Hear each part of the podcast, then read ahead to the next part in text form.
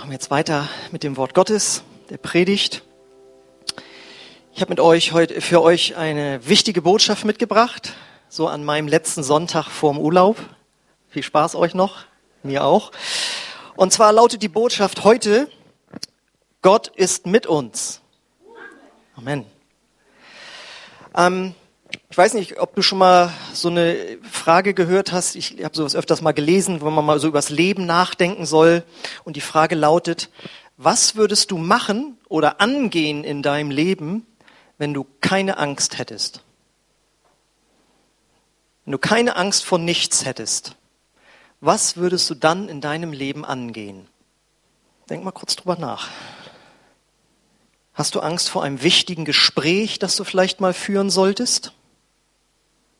Wenn ich das könnte, wenn ich mir das trauen würde, dann würde ich da mal sagen, was ich dazu zu sagen habe. Oder hast du vielleicht Angst, Verantwortung zu übernehmen? Vielleicht im Beruf, wo dir was angetragen wurde. Nee, traue ich mich nicht, lieber nicht. Oder in der Gemeinde. Mitarbeit in irgendeinem Bereich. Nee, das traue ich mir nicht zu. Oder würdest du dich gerne mehr trauen, Menschen von Jesus weiter zu sagen. Du sagst, Mensch, ich feiere hier so schön Gott und da draußen sitzen andere jetzt beim Brunchen, was auch nicht schlecht ist, aber sie sind weg, weit weg vom Heil Gottes. Sie können nicht in die Ewigkeit reingucken, so wie wir durch das Abendmahl und die Lieder, die wir singen. Würdest du, ich meine auch solche Sachen wie ein Instrument lernen, was weiß ich. Ist es nicht so, dass das mit das größte Problem, das die Menschheit hat, neben Krankheiten, die ja im Gefolge der sogenannten Sünde in die Welt gekommen sind, ist es nicht Angst, würde ich sagen. Ist es nicht so, dass Angst eines der größten Probleme ist, das wir haben? Ist nämlich auch im Gefolge der Sünde in die Welt gekommen.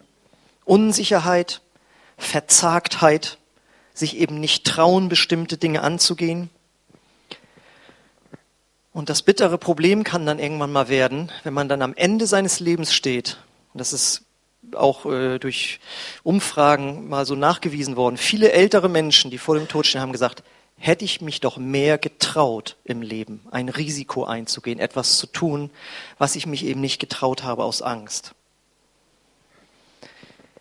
Und die Frage ist ja, warum ist das eigentlich so? Warum haben wir Menschen Ängste. Ich rede jetzt noch nicht mal von Panikattacken und Phobien und sowas, sondern einfach diese Ängste im Alltag, ja, die uns hemmen, bestimmte Dinge zu tun, die eigentlich gut für uns wären oder für andere. Warum ist das so? Woher kommt die Angst? Die kommt daher, dass die ersten Menschen, von denen wir alle abstammen, sich von Gott abgewandt haben. Der berühmte Sündenfall Adam und Eva. Und seitdem ist Gott nicht mehr zu sehen und weil wir Gott nicht mehr sehen können und ihn so wahrnehmen können, wie Adam und Eva es damals konnten im Garten Eden, fühlen wir uns als Menschheit oder als jeder einzelne Mensch auf uns alleine gestellt. Wir sind alleine in dieser Welt. Natürlich, wir haben Familie und Freunde und so weiter, aber wenn es um diese speziellen Situationen geht, dann kommen wir uns doch vor, als wären wir alleine und wir haben irgendwie Angst, Verzagtheit. Und diese Angst ist ja auch manchmal begründet. Denn wir leben in einer Welt, in der es eben auch Misserfolge gibt. Ja, ist ja nicht so, dass das nur Einbildung wäre, sondern das Leben besteht aus bestimmten Risiken auch. Und aus Angst davor machen wir bestimmte Dinge nicht. Aber heute bist du in diesen Gottesdienst gekommen. Und du hörst die rettende Botschaft. Wenn du Jesus nachfolgst und diese Botschaft glaubst, dann ist Gott mit dir. Gott ist mit dir. Wenn du Jesus nachfolgst und diese Botschaft glaubst, dann ist Gott mit dir. Und das ist eine Botschaft, die sich durch die ganze Bibel zieht. Diese Aussage, ich bin mit dir, ich bin mit euch, finden wir allein im, im Alten Testament ungefähr 25 Mal dass Gott das Einzelpersonen oder seinem Volk zuspricht. Und ich habe euch mal äh, ein paar bekannte Beispiele mitgebracht, also bekannt für die, die öfters mal in der Bibel lesen. Äh, da haben wir als erstes äh, Mose, der ja das Volk Israel aus dem Land Ägypten herausgeführt hat. Und Gott sagt zu ihm, geh zum Pharao und sag ihm, dass ihr weg, dass ihr raus wollt, sozusagen. Und er hat kein Selbstvertrauen, er hat Angst zu versagen. Und deswegen lesen wir jetzt in 2. Mose 3, 11 bis 12. Da sagt Mose, wer bin ich, dass ich zum Pharao gehen und die Israeliten aus Ägypten führen sollte? fragte Mose Gott. Er antwortete, also Gott, ich werde mit dir sein. Und dies soll der Beweis sein, dass ich dich gesandt habe. Wenn du die Israeliten aus Ägypten geführt hast, werdet ihr mir an diesem Berg dienen. Also haben wir genau die Situation. Äh, es ist gut, wenn das Volk rausgeführt wird, aber er traut sich das eben nicht. Und er hat ja menschlich gesehen auch recht. Wer war er denn? Er war der schmächtige Anführer eines kleinen, wehrlosen Volkes das unterdrückt wurde von den Ägyptern. Er hatte keine Armee im Hintergrund oder so. Er konnte nicht groß auftreten aus sich selbst heraus oder aus der Stärke des Volkes Israel. Ja, da war nicht viel zu holen. Aber mit Gott an seiner Seite konnte er Wunder tun, die so groß waren, dass nachher es geschah, dass das Volk auszog. Und da sehen wir dann ein Prinzip, als er diese Wunder tut, das für unser ganzes Leben dann auch gelten kann. Mose hat seinen menschlichen Teil getan und Gott hat seinen göttlichen Teil getan. Mose hat das Natürliche getan und Gott hat das Übernatürliche getan.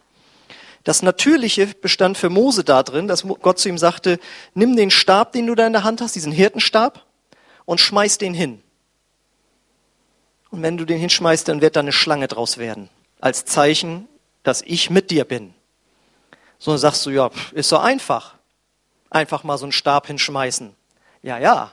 Aber wie oft trauen wir uns nicht, wie gesagt, eine Verantwortung zu übernehmen oder ein Gespräch zu führen, weil wir eben nicht genau sicher sind, dass Gott mit uns ist. Also als Mose da gestanden hat mit dem Stab in der Hand, ich werde jetzt mal den Stab hinschmeißen und da wird eine Schlange draus werden. Da wird er ganz schön gebibbert haben, weil das hat er ja vorher noch nicht erlebt. Und er muss das Menschliche tun, er wirft den Stab hin und Gott tut das Göttliche, das Übernatürliche, und aus dem Stab wird tatsächlich eine Schlange. Und so geht das ja nachher auch mit den zehn Plagen ab, die den Pharao dann zwingen, das Volk ziehen zu lassen. Äh, Mose muss wieder den Stab nehmen und den auf den Nil schlagen. Und Gott tut das Übernatürliche und das, äh, der Nil wird zu äh, Blut. Er muss, soll den Stab einmal so rumwedeln, äh, dann ähm, kommt diese Froschplage, dann kommt der Hagel, dann kommen die Heuschrecken, dann kommt die Finsternis und dazwischen ist eine Variation mal nicht mit dem Stab was machen, sondern er soll aus dem Ofen Ofenruß nehmen, den hochschmeißen und dann werden daraus Stechmücken. Ja, eigentlich alles einfache Sachen, könntest du auch. Mal so einen Stab wedeln, hinschmeißen, bisschen Ruß hochwerfen und so, ja. Nur in dem Moment musst du das ja im Glauben tun, dass Gott da jetzt was Übernatürliches draus macht. Und so ist es doch eigentlich ganz einfach. Du musst nur mit jemandem reden, du musst nur deine Zunge bewegen. Und dann aber glauben, dass Gott dich was Göttliches sagen lässt. Okay, es geht weiter. Josua, der Nachfolger von Mose, hat das genauso erlebt, dass Gott mit ihm war. In 5. Mose 31, 23 heißt es, und der Herr befahl Josua, dem Sohn Nuns, und sprach, sei getrost und unverzagt, denn du sollst die Israeliten in das Land führen, wie ich ihnen geschworen habe, und ich will mit dir sein. Denkst du, ja, ist doch klar. Ich meine, was der alles erlebt hat, da ist man dann einfach mal der Nachfolger so von Mose. Aber wie viele trauen sich in diesem Leben schon nicht, der Nachfolger von irgendjemandem zu werden? Da heißt es dann, das ist ein bisschen zu groß, die Kragen, weil die Schuhgröße ist ein bisschen zu groß. Ob ich da wohl reinpasse? Und solche Gedanken wird Josua auch gehabt haben. Ich bin Josua, ich bin nicht Mose. Aber er hat Gott geglaubt, er war mutig. Und was musste er menschliches tun? Er musste losgehen. Ist eigentlich ganz einfach, losziehen. Ne? Alle Mann mit mir. Hast du schon mal gesagt, okay, wir gehen jetzt los und dann drehst du dich um und keiner kommt mit? Deswegen trauen sich manche nicht, eine Leitungsfunktion zu übernehmen. Vielleicht folgt mir ja keiner, vielleicht will keiner mein Wort hören, was ich zu sagen habe. Und das sind Ängste, die musste auch Josua überwinden. Und er geht dann los, kämpfte mit diesem Volk zusammen und sie haben das äh, Land Kanaan dann eingenommen. Und da ist eben diese berühmte Geschichte dann dabei, das eine große Wunder, nämlich die Einnahme von Jericho, wo es dann heißt, äh, zieht mal siebenmal um diese Stadt rum, schweigend und all solche Sachen und so. Ist doch ganz einfach mal um so eine Stadt rumzugehen. Kann man doch mal machen. Aber es muss dir erstmal deinem Volk verklickern. Wir werden nicht so normal angreifen, sondern wir werden nur diese Stadt einfach mal rumgehen. Und zwar dann schweigen und nachher dann nochmal siebenmal und so weiter und äh, dann schreien und dann wird Gott ein Wunder tun. Alles klar? Und alle so, alles klar. Und dann haben sie es gemacht. Das haben sie im Natürlichen gemacht, das Menschliche, das könnten wir auch alle mal so singend um Haus rumgehen, ja.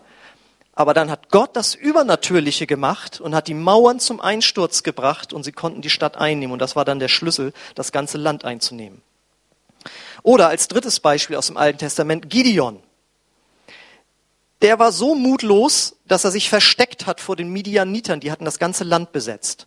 Und dann erscheint ihm ein Engel und sagt in Richter 6,16, da sprach der Herr zu ihm, ich werde mit dir sein und du wirst Midian schlagen wie einen einzelnen Mann. Und wer die Geschichte schon mal gelesen hat, weiß, das lief so ab, dass er eigentlich über 30.000 Soldaten hatte, als er dann gegen die Midianiter zieht und Gott sagt, das sind viel zu viele. Schick die mal weg, schick die mal weg, schick die mal weg und nachher bleiben 300 Leute über. Da gehört Mut zu, mit 300 Leuten ein anderes Volk anzugreifen bzw. zu vertreiben. Das ist, also ich meine, muss dir vorstellen, okay, ihr könnt dann mal gehen, die 300 genügen. Ja.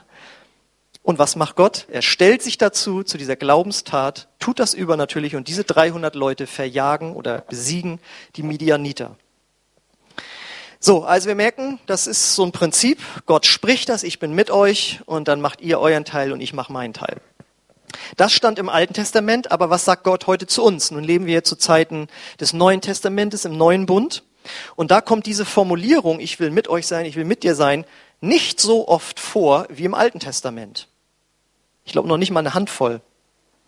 Aber das ist auch gar nicht notwendig, denn äh, Gott hat uns einen so starken Ausspruch gegeben, eine so starke Bestätigung, dass er das sein will, durch seinen Sohn Jesus.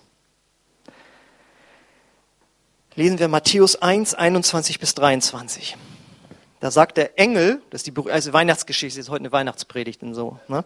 Äh, da sagt der Engel zu Josef, von Maria und Josef, sie wird einen Sohn zur Welt bringen. Du sollst ihm den Namen Jesus geben, denn er wird sein Volk von allen Sünden befreien. All das geschah, damit sich erfüllt, was Gott durch seinen Propheten angekündigt hat. Seht, die Jungfrau wird ein Kind erwarten. Sie wird einen Sohn des das Leben schenken und er wird Immanuel genannt werden. Das heißt, Gott mit uns. Ich weiß noch, wie eine neubekehrte Christin mal zu mir kam und sagte, ja, also wie heißt er denn jetzt? Jesus oder Immanuel? Und ich dann so, ja, das ist so, das ist so eine Art Doppelname. Jesus, Immanuel, Christus. Nein, war ein Scherz. Ähm, Jesus heißt vom Hebräischen her, Gott hilft, Gott rettet. Das ist die Übersetzung für Jesus. Und Immanuel bedeutet eben, Gott ist mit uns. Und offensichtlich war das hier auch für Matthäus kein Widerspruch oder so, sondern äh, Immanuel ist hier offensichtlich kein Eigenname im engsten Sinne, sondern ein sinnbildlicher Name. Das heißt, wenn du das verbindest, er heißt Jesus, Gott hilft uns, Gott hilft uns, indem er mit uns ist. Ja? Und das stand über dem Leben von Jesus. Ja, kann man so sagen, über seinem Leben steht, steht über, na, hier, über dein Leben steht Sieger zum Beispiel, kann man ja zu jemandem sagen. Ja? Und so ist das auch zu verstehen. Er heißt Jesus von Nazareth, aber über seinem Leben steht Immanuel, Gott ist mit uns. Ja? Und was kann das jetzt ähm, genau bedeuten? Für uns heute, in unseren Alltagssituationen, in unseren Herausforderungen. Zuerst gilt es zu bedenken, dass in all den genannten Beispielen aus dem Alten Testament, Mose, Josua, Gideon, Gott einen Auftrag gegeben hat, den die drei dann treu ausgeführt haben. Das heißt, sie haben Gottes Willen getan. Sie haben nicht ihren eigenen Willen getan. Sie haben nicht gesagt, so, ich würde sagen, es ist jetzt mal dran, Gott, dass wir aus Ägypten ausziehen, oder jetzt ist es mal dran, dass wir dies und jenes tun, sondern Gott hat gesagt, macht dieses und jenes. Und das ist wichtig für uns. Wir können nicht erwarten, auch heute nicht, die wir zu Jesus gehören, dass Gott mit uns ist, wenn wir unser eigenes Ding durchziehen. Wenn wir Gottes Gebote missachten, Wir nennen uns Christen, leben dann aber doch so, wie wir wollen und uns dann noch beschweren, dass die Sachen nicht so gesegnet laufen. Ja, wo war Gott jetzt? Ja, sondern wir müssen so eng an Gott sein, dass wir sein Wort so gut kennen, dass wir Gottes Willen erkennen für unser Leben. Und da gibt es die allgemeinen Gebote, die allgemeinen Leitplanken und dann die speziellen Anweisungen, die Gott uns durch seinen Heiligen Geist äh, geben möchte. Denn es heißt ja sogar, Gott widersteht den Hochmütigen. Ne? Also da ist er offensichtlich dann nicht mit uns, sondern da steht dagegen und sagt, so nicht. Ja? Gut, aber wenn wir das bedacht haben, und das wollen wir ja auch, wir wollen ja Jesu Willen tun, ja, und es geht nicht darum, dass du dich mal irrst oder ja, einen Fehler machst oder so, sondern es geht um die grundsätzliche Herzenshaltung. Wenn deine grundsätzliche Herzenshaltung ist, ich will Gottes Willen tun, ich will das tun, was Jesus will, und das bedeutet ja es, wenn man sich bekehrt hat zu Jesus, dann wird auch Gott mit dir sein. Und das bedeutet, wenn du vor einem schwierigen Gespräch stehst, mit deinen Kindern, mit deinen Eltern, mit deinem Chef, mit einem Kollegen, mit einem Angestellten, zu einer Behörde, was immer es ist. Und du weißt, das ist göttlich, das ist richtig, das ist gut, das ist christlich, was ich jetzt mache, dieses Gespräch. Dann geh in dieses Gespräch, Gespräch rein, so wie Mose zum Pharao gegangen ist, so wie Josua vor Jericho gegangen ist, so wie Gideon gesagt hat, alle mitkommen. Und da wirst du manchmal auch bibbern. Aber wenn du glaubst, dass Gott mit dir ist in diesem Gespräch, dann wird Gott dir Worte geben, wo du sagst, wow. Oder er wird das Herz deines Gegenübers so verändern, dass du sagst, wow. Oder das, was wir mal als Worst Case ansehen, das Gespräch läuft nicht so, wie wir erwartet haben, aber du merkst, aber es macht mir gar nichts aus. Er hat tatsächlich geschimpft, aber ich hab's gesagt, ich hab meine Meinung oder was auch immer dazu gesagt und ich merke, ich habe jetzt keine Angst vor einer Konsequenz, wie auch immer Gott das macht. Aber du wirst merken, Gott wird sich zu dir stellen wenn es um irgendein Projekt auf der Arbeit oder in der Schule oder wo immer du bist geht und jemand fragt dich, könntest du das übernehmen, könntest du das machen?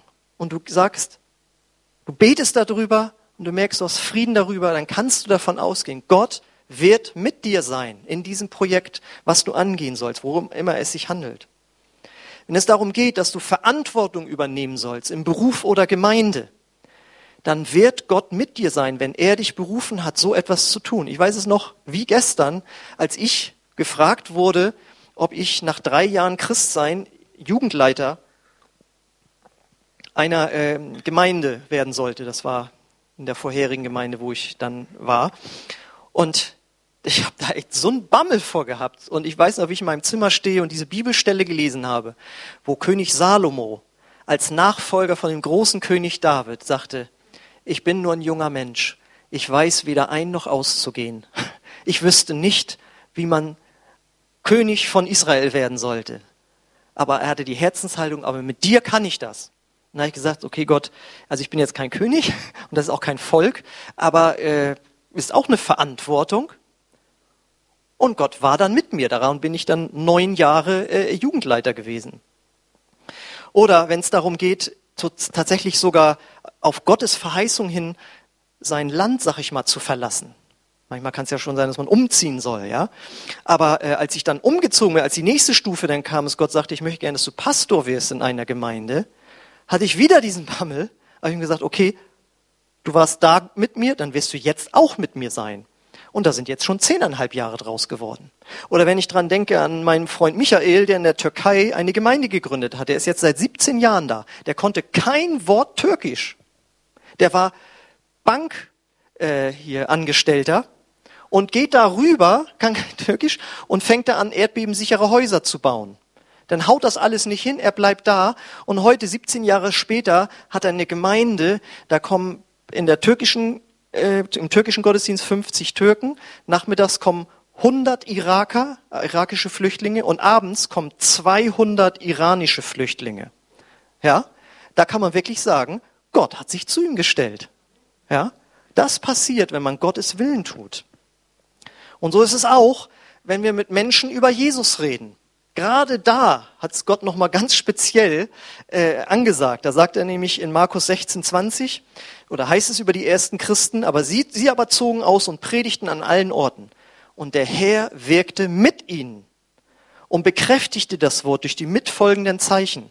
Und wir möchten immer die Zeichen und Wunder hier erleben, so wenn wir so unter uns sind und das so eine heimelige Atmosphäre ist. Aber Gott hat gesagt, ja, ich bin da auch natürlich, aber eigentlich bin ich mit euch, wenn ihr in der Schule, auf der Arbeit, auf der Straße, wo immer ihr seid, ja, Freunde eingeladen, wie auch immer, auf Jesus kommt, anfangt über Jesus zu reden, dann werde ich eure Worte gebrauchen. Und wenn ihr euch dann sogar noch traut, sagen Sie mal, du hinkst so komisch, was hast du denn? Ja, hab mir einen Mindestkurs kaputt gemacht. Darf ich dir mal die Hände auflegen? Und dann nicht nach dem Motto, Herr, wenn es dein Wille ist, dann wird nichts passieren, sondern Gott, du hast gesagt, wir sollen die Kranken gesund machen in deinem Namen. Und dann die Hände auflegst, Gott wird mit dir sein. Aber es geht immer um das Erste. Wir müssen glauben, dass Gott mit uns ist, auch in diesen speziellen Situationen. Und hier, all diese Beispiele, die ich genannt habe, hier ist es genau das gleiche Prinzip wie da aus dem Alten Testament, die bei Mose, Josua und Gideon waren. Wir müssen unseren Teil tun im Glauben und Gott tut seinen Teil. Das heißt, wir suchen Gottes Willen jeden Tag für unser Leben. Und deswegen liest man am besten jeden Tag in der Bibel, betet jeden Tag und gibt jeden Tag, wenn man das nötig hat, sag ich mal, sein Leben neu Jesus. Du lebst eng mit ihm erfährst dadurch Gottes Willen. Gott wird dich führen, wenn du dich nach ausstreckst nach seinem Willen. Und wenn du dann anfängst zu gehen, dann wird auch Gott sich mit dir in Bewegung setzen. Das heißt, du fängst dann an, im Glauben zu sprechen, das schwierige Gespräch, oder mit jemandem über Jesus. Du gehst irgendwo hin zu jemandem und glaubst, Gott ist mit dir. Oder auch das Beispiel mit dem Geldspenden. Ja? Das ist ja, wo auch einige dann Bammel haben, aber das ist genau der gleiche Glaubensakt. Du gibst dein Geld oder überweist es oder wie auch immer und denkst, das passt jetzt eigentlich nicht. Aber indem du es tust, sagt Gott, und da bin ich mit dir, und dann wird Gott dir über einen anderen Weg irgendwie zurückgeben. Im Glauben beten, Gott wird das Wunder tun, im Glauben handeln. Du tust deinen Teil, er tut seinen Teil. Er gibt Gunst bei Menschen, er gibt Segen in Gesprächen, er gibt Salbung wenn du predigst oder Musik machst oder einen Dienst an Kindern tust, was immer es ist. Seine Kraft soll, will mit dir sein, wenn du für die Kranken betest. Ja, wenn du Geld gibst, will er zurückgeben. Ja, wenn du wenig hast, will er es vermehren. Er will Veränderungen bewirken bei anderen Menschen. Er will schlicht und ergreifend Wunder tun. Und das Wunder sind, das wissen wir doch alle aus dem Alltag mit Jesus, sind ja nicht nur, wenn ein Blinder wieder sehen kann, das wäre schön, ja, äh, wenn wir das immer öfter erleben würden, aber das sind doch die Wunder im Alltag, wenn Gott dir Weisheit gibt beim Einkauf oder im Umgang mit den Kindern oder auf der Arbeit, ja. Das sind alles die kleinen Dinge, wo wir Glauben ausprobieren können. Und das gilt übrigens auch für die Eheschließung. Auch da will Gott mit uns sein. Nur hier ist die Herausforderung, hier müssen zwei Gottes Willen tun. Nicht nur der eine. Da müssen beide sich voll auf Jesus werfen, sich voll, voll nach ihm ausstrecken und äh, ja, seinen Willen tun wollen. Okay. Und der wichtige Schlüssel ist wie bei all diesen Dingen, wir müssen das glauben. Das ist der entscheidende Schlüssel. Wir müssen das glauben, so dass wir uns dann trauen, loszugehen und dann ist Gott mit uns. Und das Krasse, was dann eben passiert ist, das ist mir da nochmal richtig klar geworden. Wenn wir im Glauben diese Dinge tun, den Mund aufmachen, die Hand auflegen, losgehen, sprechen, was auch immer, dann stellen wir im Glauben die Situation vor dem Sündenfall wieder her. Was meinst du denn damit? Dann tun wir nämlich so im Glauben, wie bei Adam Eva, als wäre Gott sichtbar. Wie meinst du das denn? Ja, steht in Hebräer 11, 27. Durch den Glauben verließ er, Mose, Ägypten und fürchtete nicht den Zorn des Königs, denn er hielt sich an den, den er nicht sah, als sähe er ihn. Versteht ihr? Adam und Eva, die konnten Gott sehen. Und als sie sündigten, hat sich Gott zurückgezogen und seitdem ist Gott nicht mehr sichtbar für uns. Wenn wir jetzt aber im Glauben handeln, dann tun wir so, als würden wir Gott sehen und dann fängt Gott an, so zu wirken, als würden wir ihn sehen. Versteht ihr das? Wir stellen durch unseren Glauben und unser glaubensvolles Handeln vor allen Dingen die Situation vor dem Sündenfall wieder her. Und damit, durch den Glauben, kann man eben die am Anfang genannte Angst, Unsicherheit, Verzagtheit, sich nicht trauen, überwinden. Und das ist ein lebenslanger Lernprozess, denn wir können nicht auf Schlag alles anders machen, sondern wir lernen Gott in den kleinen Dingen an zu vertrauen und dann wird unser Glaube größer, dann verändert sich unsere Persönlichkeit und das ist ein Wachstum das ganze Leben durch. Denn das ist doch genau so, wir würden uns verhalten uns dann so, wie kleine Kinder sich verhalten. Ja, wir stehen vor einer Situation, vor der wir Angst haben. Und ein kleines Kind hat Angst. Ich, weiß noch, mit meiner Nichte mal, die war da irgendwie vier oder so. Und dann waren wir in so einem Kaufhaus und dann war da so ein Weihnachtsmann. Ne? Und dann ich so, warum bist du denn nicht zu dem hingegangen? Ich traue mich nicht. Ja? Und wenn du dann anbietest, komm, wir gehen jetzt mal zusammen dahin, dann traut sich das Kind auf einmal. Und genau so ist es, wenn wir Angst haben vor etwas, dass Gott sagt, komm, dann machen wir das zusammen, denn ich bin mit dir. Ja, wie kommst du denn da drauf? Ja, steht ja in Jesaja 41, 10. Fürchte dich nicht, denn ich bin mit dir. Hab keine Angst, denn ich bin dein Gott. Ich stärke dich, ja, ich helfe dir, ja, ich halte dich mit der Rechten meiner Gerechtigkeit. Das heißt, es ist wie der Vater, der seine rechte Hand aussteckt. So, jetzt gehen wir mal zusammen in dieses Gespräch. Jetzt gehen wir mal zusammen auf die Bühne. Jetzt gehen wir mal zusammen irgendetwas tun. Und dann sind wir auf einmal wie ein Kind im Menschlichen, im Sichtbaren, das sich da etwas traut. Und wir als Christen können mit dem Glauben, mit dem unsichtbaren Gott so umgehen, als würden wir ihn sehen. Weil Gott ist ja unser Vater. Wenn wir uns zu Jesus bekehrt haben, dann ist Gott nicht mehr nur dein Schöpfer, sondern ist er dein Vater. Und Gott will, dass du dich sicher fühlst im Leben.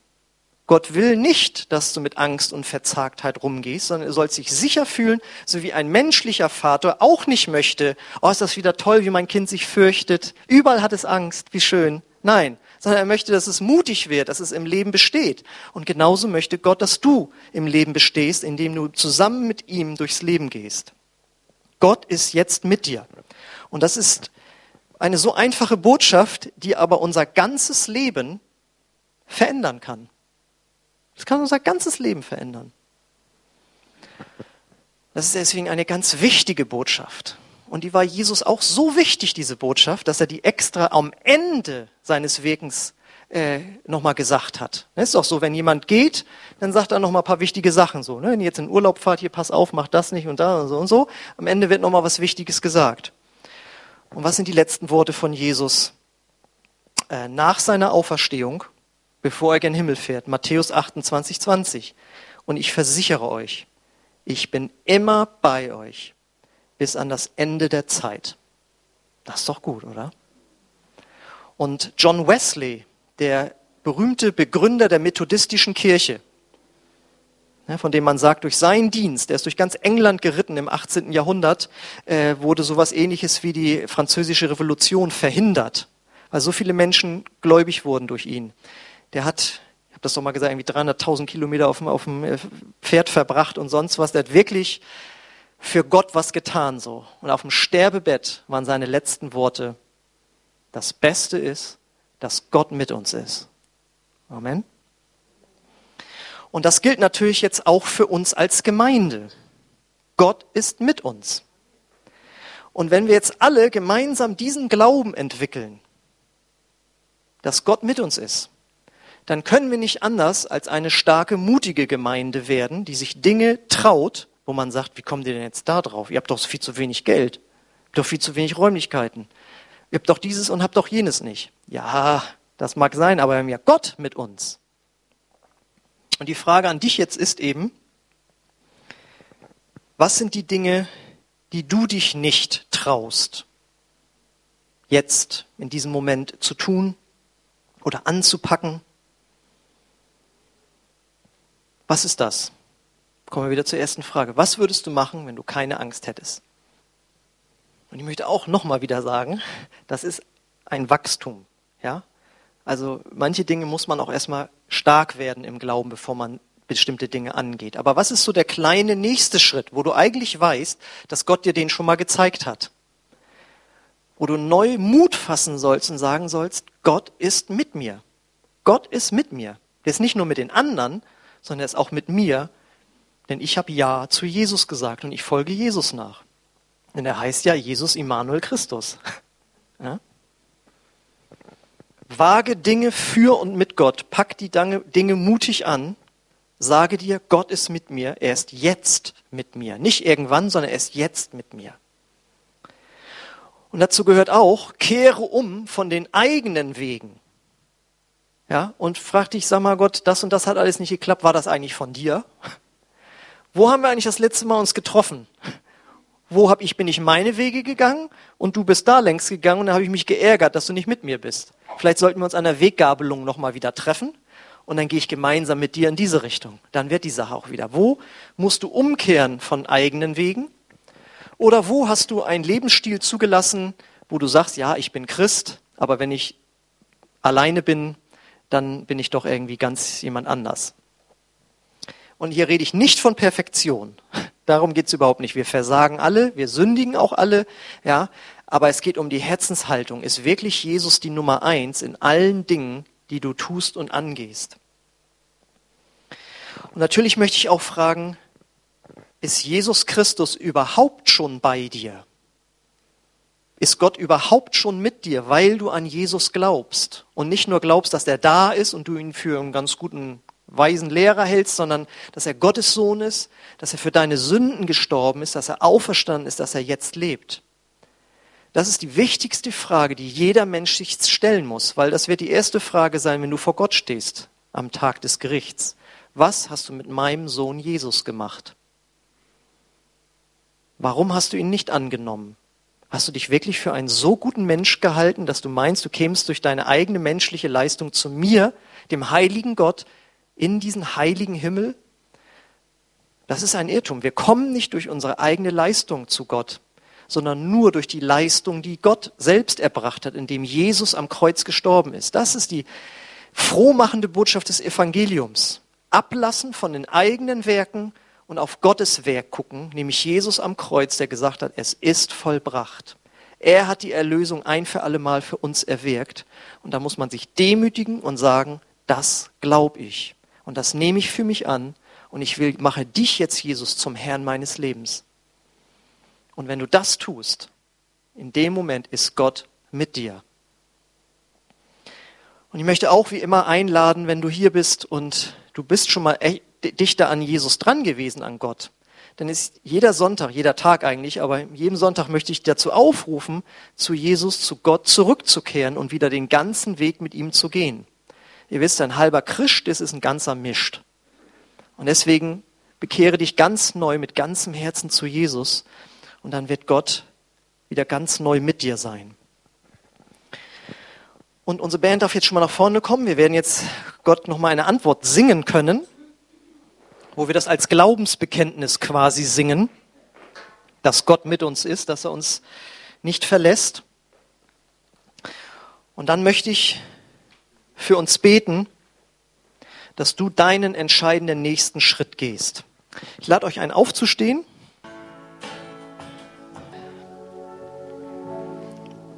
Ja, Vater, ich danke dir dafür, dass du uns versprochen hast, mit uns zu sein. Danke, Jesus, dass das sogar über deinem Leben steht. Gott ist mit uns. Und wir danken dir, Herr, wenn wir das glauben und im Glauben gehen, dann werden wir das erleben, Herr. Und ich danke dir, dass du heute uns den Glauben gemehrt hast. Und ich bete jetzt für jeden Einzelnen, der hier ist, der weiß, dass du ihm eine Situation gezeigt hast oder eine Lebenssituation, wo du möchtest, dass wir mutig vorangehen. Ich bete jetzt, dass du kommst, Heiliger Geist, denn du bist der Geist nicht der Verzagtheit, der Ängstlichkeit, sondern des Mutes. Danke, Vater, dass du uns nicht allein lässt, sondern dass du in uns bist durch deinen Heiligen Geist und diese Schritte mit uns gehen willst. Und ich lade dich jetzt ein, dort auf deinem Platz.